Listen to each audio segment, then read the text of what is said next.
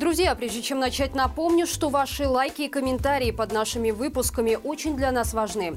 Это помогает расширять аудиторию и доносить правду до большего числа зрителей. Также обязательно подписывайтесь и ставьте колокольчик, чтобы не пропустить новые видео на нашем канале.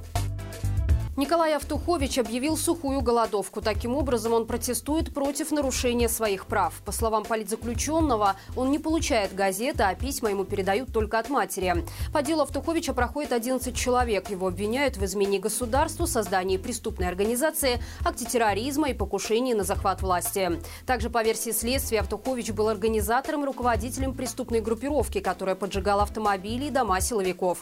Ранее в суде допрашивали обвиняемых и потерпевших. Сейчас изучаются материалы дела. Сухую голодовку с 30 июня держал еще один фигурант дела – политзаключенный Владимир Гундарь.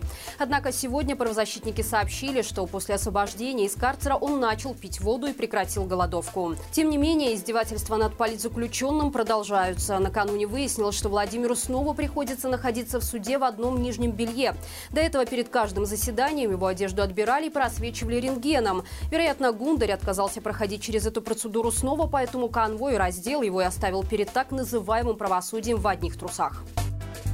В МВД непризнанные ЛНР заявили о взятии в плен под поселком Волчияровка группу из состава белорусского отряда «Волод». Обстоятельства количества бойцов, их имена или позывные пока неизвестны. Захваченных белорусов уже назвали нацистами, обвинили в попытке госпереворота в Беларуси, контрабанде оружия из Украины в Польшу и Беларусь, а также подготовке теракта в Лисичанске. Примечательно, что речь идет о задержании по меньшей мере шести человек. Однако в полку Калиновского заявили, что в плену находится лишь двое бойцов батальона «Волод». Это Ян Дюрбейко и Сергей Дегтев. Что касается остальных, то они никакого отношения к полку не имеют и являются лишь больной фантазией вражеской пропаганды.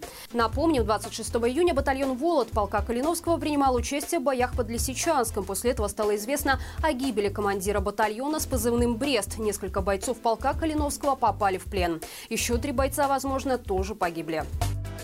Годовая инфляция в Беларуси приблизилась к отметке 18%. Заметнее всего, за последний год подорожали непродовольственные товары почти на 20 пунктов. Платные услуги на 11. Также министр экономики Александр Червяков рассказал сегодня, что по итогам полугодия та самая экономика упала на 4%.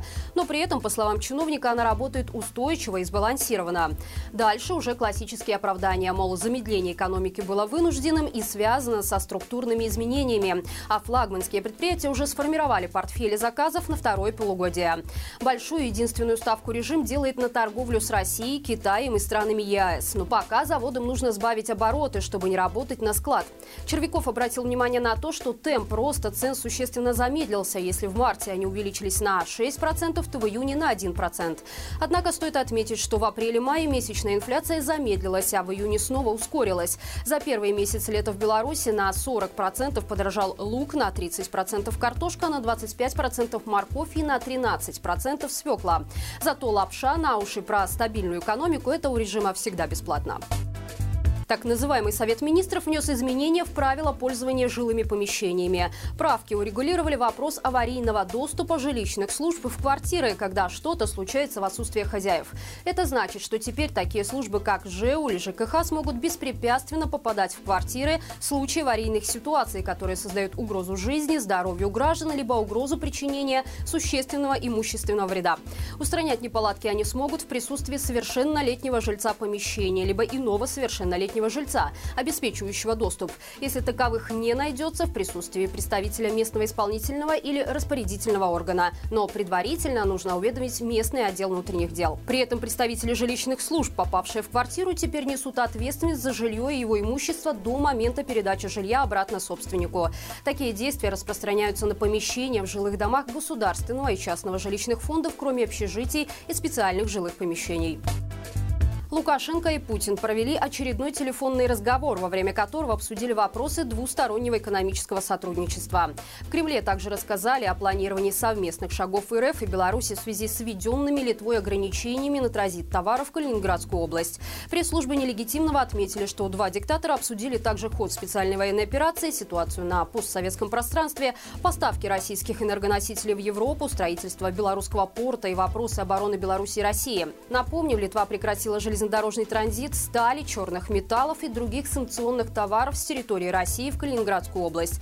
Позже эти ограничения также распространились на грузовой автотранспорт, цемент, алкоголь и ряд иных продуктов. Через месяц он коснется еще и твердого ископаемого топлива, а зимой – российской нефти. В ответ на это Москва начала угрожать Литве серьезными ответными мерами. После этого президент Литвы на саммите НАТО выразил опасение, что Путин при поддержке Лукашенко захочет захватить Сувалкский коридор. Польша собирают подписи за установку памятника Костусю Калиновскому в Варшаве. Авторы соответствующей петиции просят мэра города объявить конкурс на создание монумента и найти необходимые средства.